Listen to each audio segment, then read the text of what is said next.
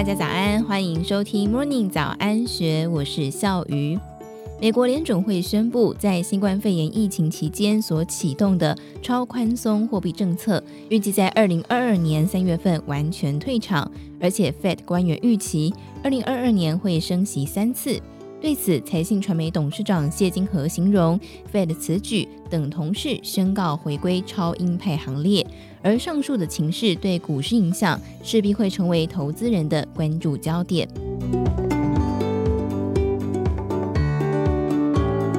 针对 Fed 预告升息转向鹰派，第一金投顾董事长陈义光分析，Fed 调升了对通膨的预期，但是他估计 Fed 升息的次数不太可能超过三次，主因在于美国的国债已经达到了二十九兆美元，如果升息百分之一，会增加两千九百亿美元的利息，使得美国二零二二年的预算赤字大幅增加百分之二十五。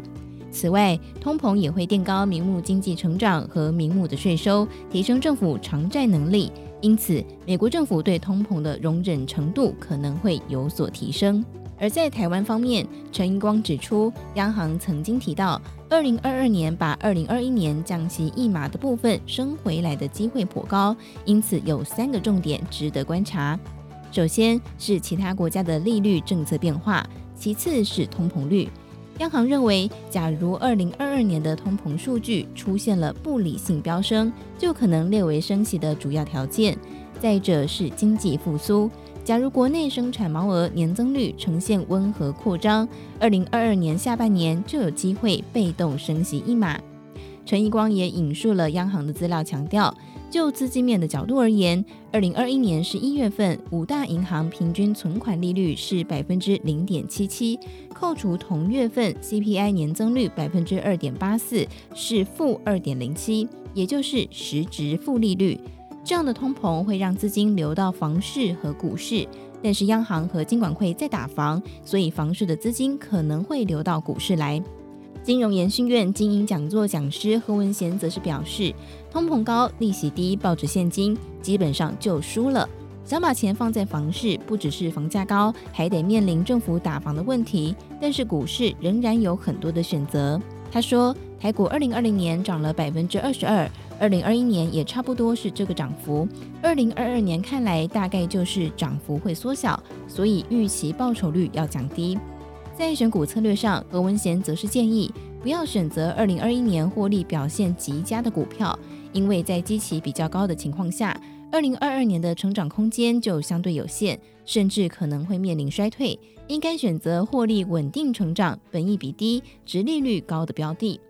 陈义光则是认为，二零二二年台股最强的支撑就是现金股息。预测上市贵公司应该有四点二兆元的获利数字。假设二零二二年配息率有百分之七十到百分之七十五的话，股息配发就有机会挑战新台币三兆元。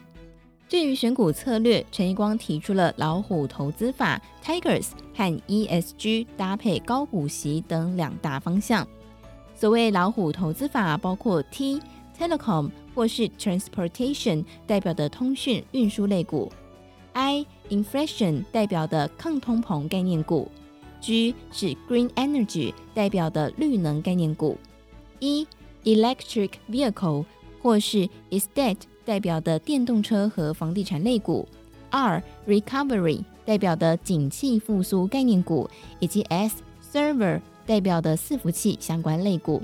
而 ESG 搭配高股息，则是针对 ESG 概念股加以筛选。并且配合高股息的特性，归纳出预估现金值利率超过百分之六的标的，包括阳明二六零九、新复发二五四二、长荣二六零三、远雄五五二二、万海二六一五、技嘉二三七六、冠德二五二零、维新二三七七、大连大三七零二、达兴工二五三五、华固二五四八、广达二三八二。至上八一一二、总泰三零五六、海月二三四八以及新路三七零三都值得投资人参考。